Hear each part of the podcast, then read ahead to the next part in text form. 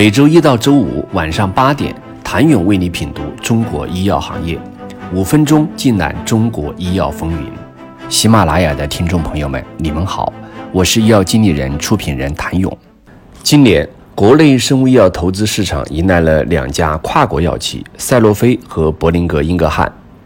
六月十号，赛诺菲宣布对凯辉基金战略投资。该公司中国区总裁贺恩廷表示，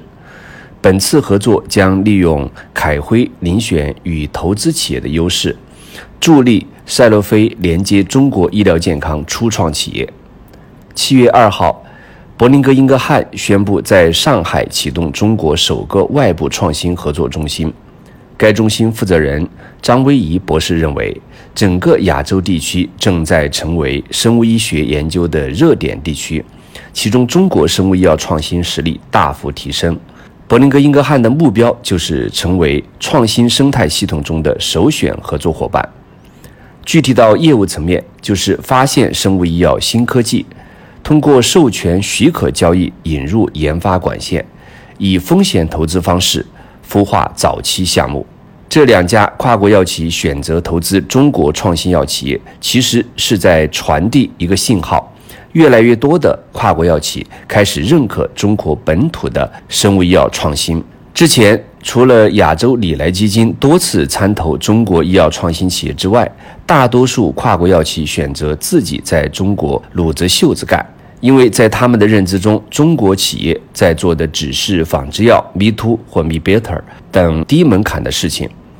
根本无法为其带来在新药领域的竞争助力。但现在他们的认知正在发生变化。二零二零年二级市场的狂热、IPO 的爆发、一级市场的坚韧、外资认知的转变，均不是偶然，而是有很多水到渠成的必然。虽然疫情突然爆发，但并未影响我国新药获批的进度。CD 数据显示，二零二零年上半年，国家药监局共批准二十七个新药上市，包括十七个进口药品和十个国产药，较二零一九年同期增加六个新药，其中五个由国产新药贡献，增幅达到了一倍。从品类来看，较上年同期增加两个抗肿瘤药。第一个是毫升的甲磺酸阿美替尼片，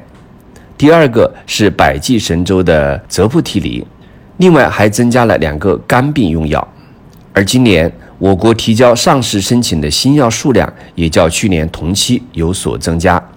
据悉，今年上半年我国已有一百多个创新药上市申请获得受理，